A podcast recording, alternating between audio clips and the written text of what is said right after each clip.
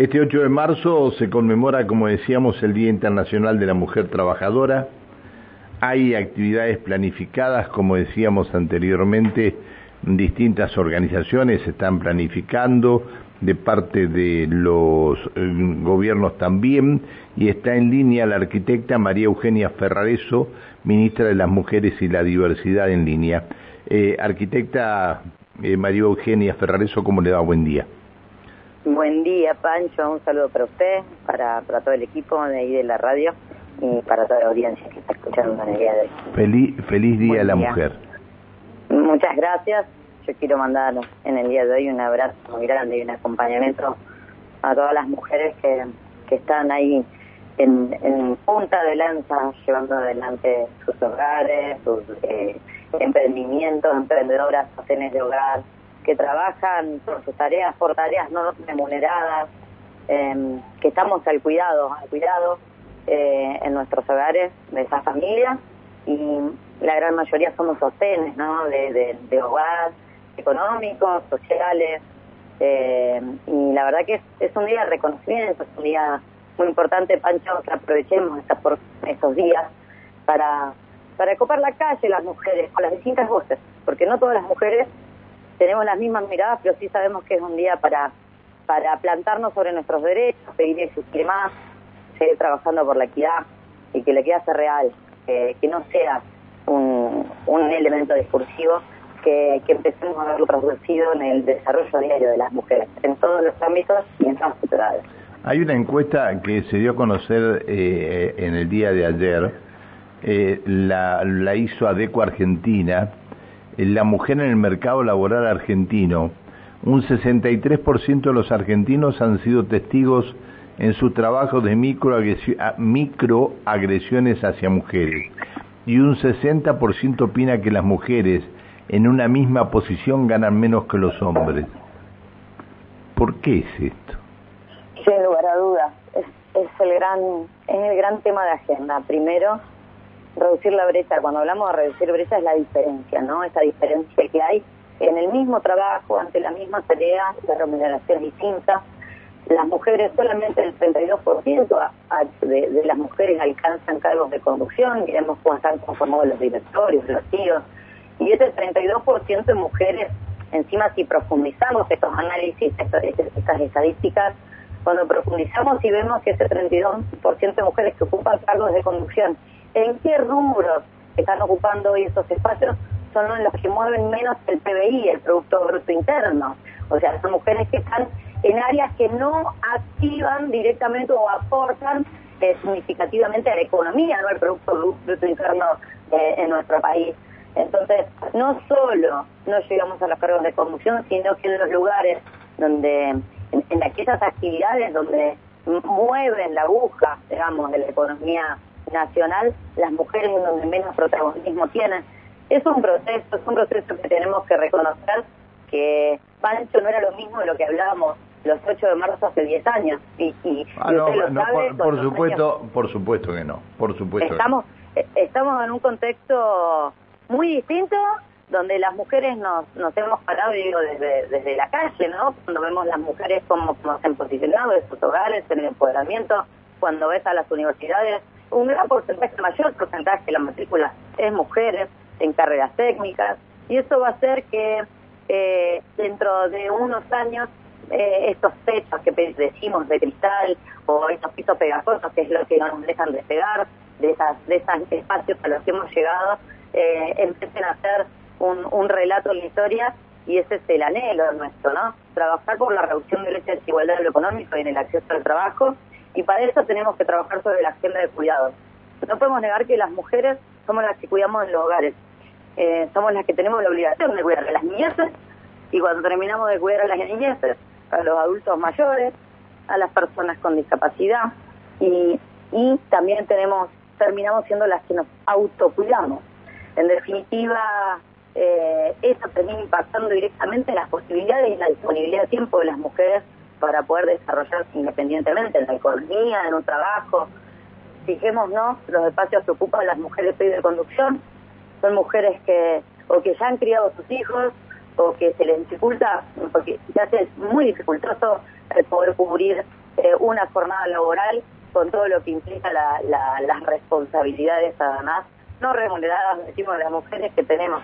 El 75% de las mujeres que realizan tareas eh, de cuidados lo hacen de manera no remunerada, o sea, es el trabajo en el hogar. Y fíjese, Pancho, que, mm, que las mujeres destinamos entre 4 y 5 horas por día al cuidado, no remunerado. Y los varones hoy dedican una hora, una hora y media ese indicador ha ido subiendo, porque cada vez tenemos más varones que llevan los chicos a la escuela, que están, les tocan, se distribuyen las tareas del hogar y uno cocina un día, otro cocina el otro, las parejas. Pero esto es el proceso que va llevándonos a una igualdad para que la distribución del tiempo también sea equitativa en las tareas de cuidado, en las tareas del hogar y para poder destinarlo también al desarrollo profesional y económico en los hogares. Y que las mujeres traigamos la misma cantidad de, eh, a, lo largo de, este proceso de dinero en nuestros hogares que muchos varones y tenemos la misma oportunidad de tener de tener esto. Sí, pero, no, no, no, tiene el mismo reconocimiento.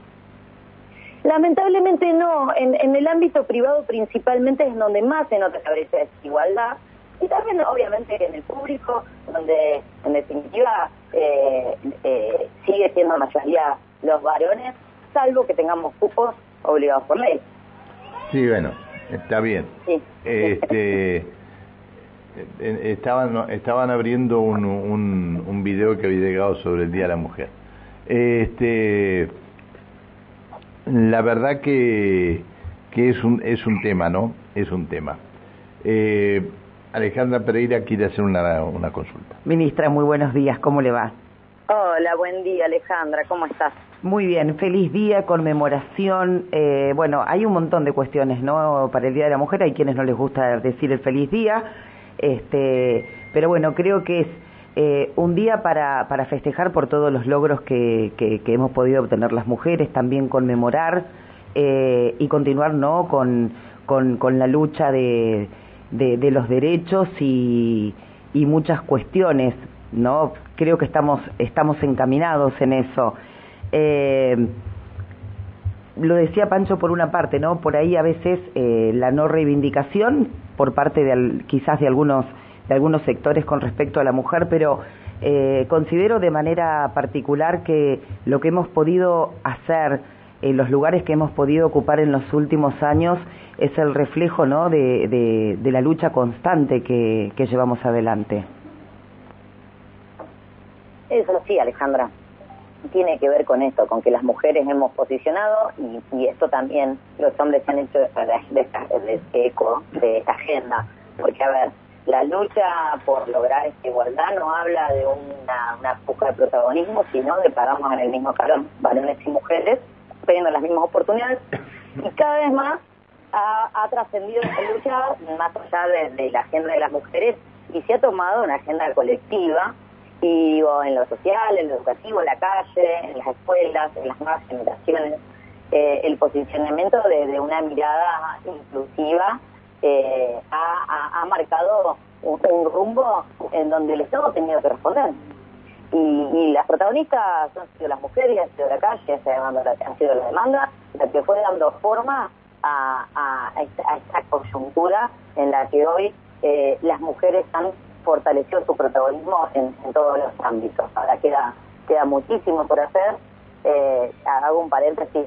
Yo no soy muy crítica al feliz la verdad que eh, nos, somos, yo no digo feliz día en el Día de la Mujer, porque, porque entiendo que es un día de lucha donde también está relacionado con, con, con, el fallecimiento de 129 mujeres en, en, en el incendio de la fábrica de Cotton en Londres.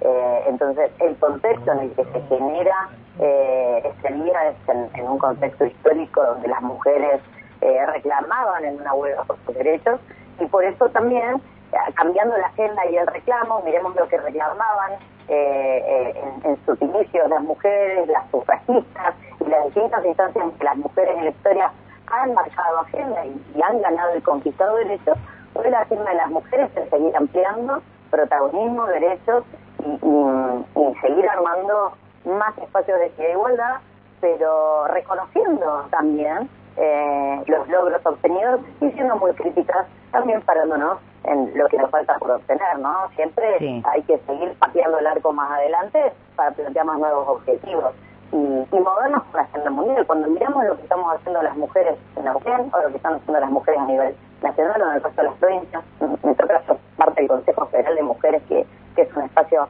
maravilloso también para nutrirnos de, de información, y la agenda es la misma.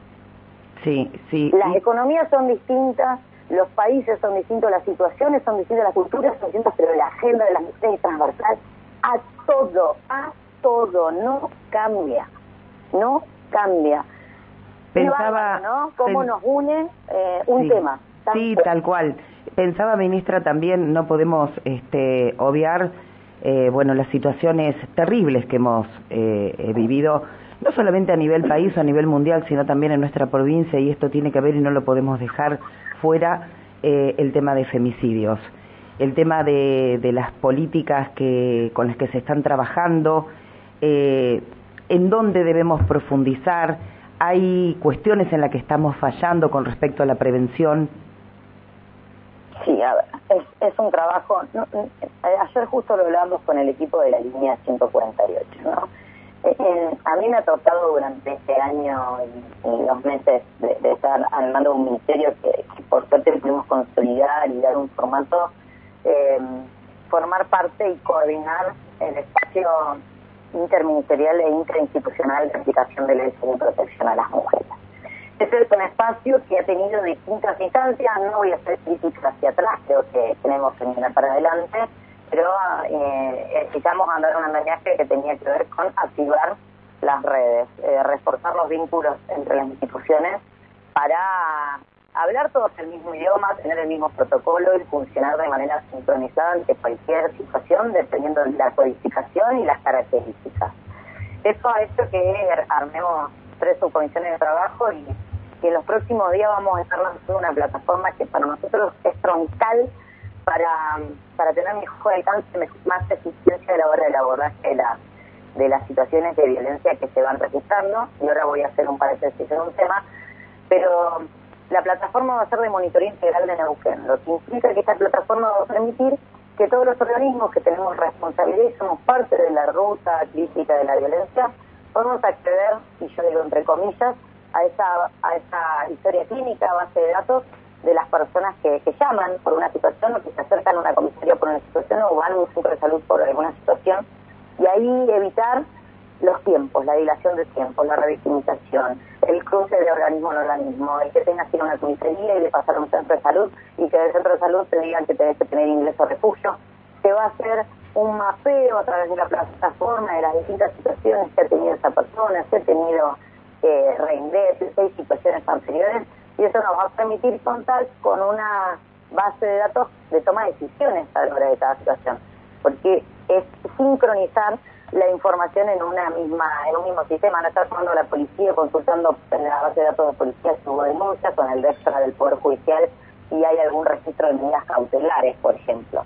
Eso va a estar todo eh, en esta base única que va a permitir tomar decisiones con información y reducir los tiempos de, la, la, la, ruta existente. Eso es un tema que para nosotros es perfeccionar y ajustar los procesos de seguimiento, acompañamiento y despeje, podemos decir, como dicen los equipos técnicos, de las situaciones. En el caso del Ministerio de Mujeres tenemos a cargo línea 148, que para nosotros es la fuerza entrada de las, las, las denuncias porque es ahí donde las mujeres, cada situación llama, mujeres, adultos mayores, cualquier persona que está viendo una situación de violencia, no solo para mujeres de esta línea, y no solo para las personas que están viviendo violencia, sino aquí, como aquella que ve que alguien está viviendo una situación de violencia, y no hablamos de física, hablamos de psicológica, económica, cualquier tipo de las violencias eh, tipificadas, sí, son múltiples. y ahí les hacen un seguimiento y un acompañamiento. Para nosotros es fundamental esto, tener la plataforma, tener la provincialización de la línea,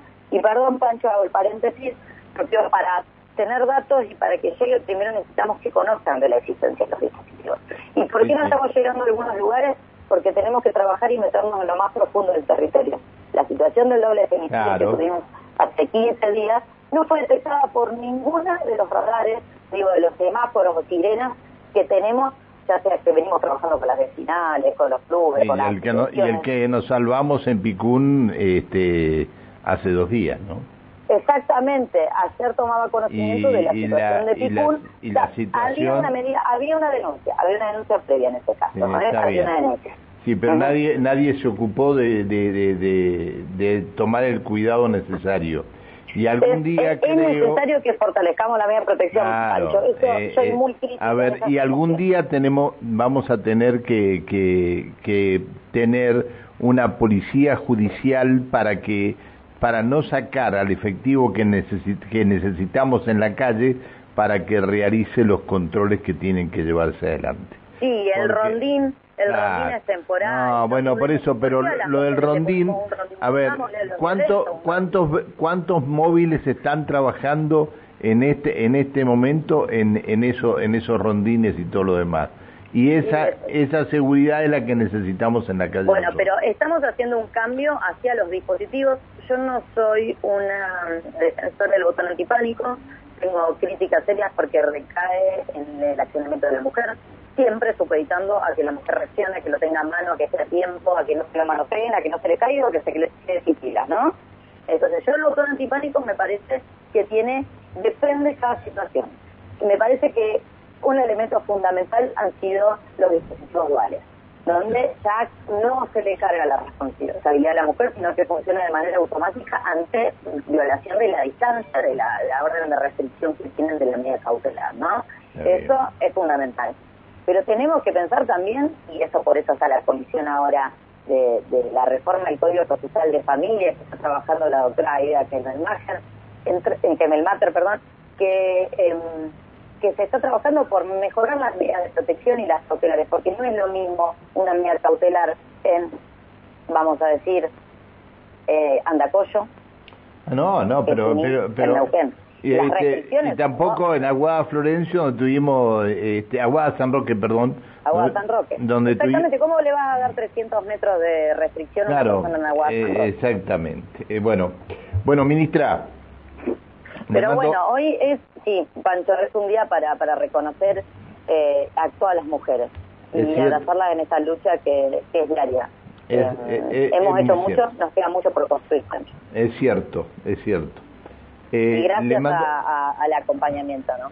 Le mando un, un abrazo gigante, este, aunque a usted no le guste, eh, pero le voy a decir feliz día, porque no estamos trabajando de la misma manera que hace 10 años atrás y no se está trabajando de la misma manera que hace 36 años cuando llegué a Neuquén se trabajaba. Este, estamos enfocando en otra cosa totalmente distinta a lo que sucedió con la muerte de las ciento y 138 era mujeres 129 mujeres. 129 mujeres 138 eran los hombres que murieron eh, en su momento. Es decir, eh, estamos, hacia, estamos enfocando hacia otro lugar. Así que espero que tenga un lindo día y le mando un abrazo gigante y gracias por atendernos. Muchas gracias, un saludo. Nos encontraremos en cada rincón de la provincia. Hoy es un día de lucha y de visibilización y ahí estaremos las mujeres mostrándonos juntas. Gracias. Un abrazo, hasta siempre, buen día. La ministra de las Mujeres y las Diversidades, la arquitecta María Eugenia Ferrareso. Siete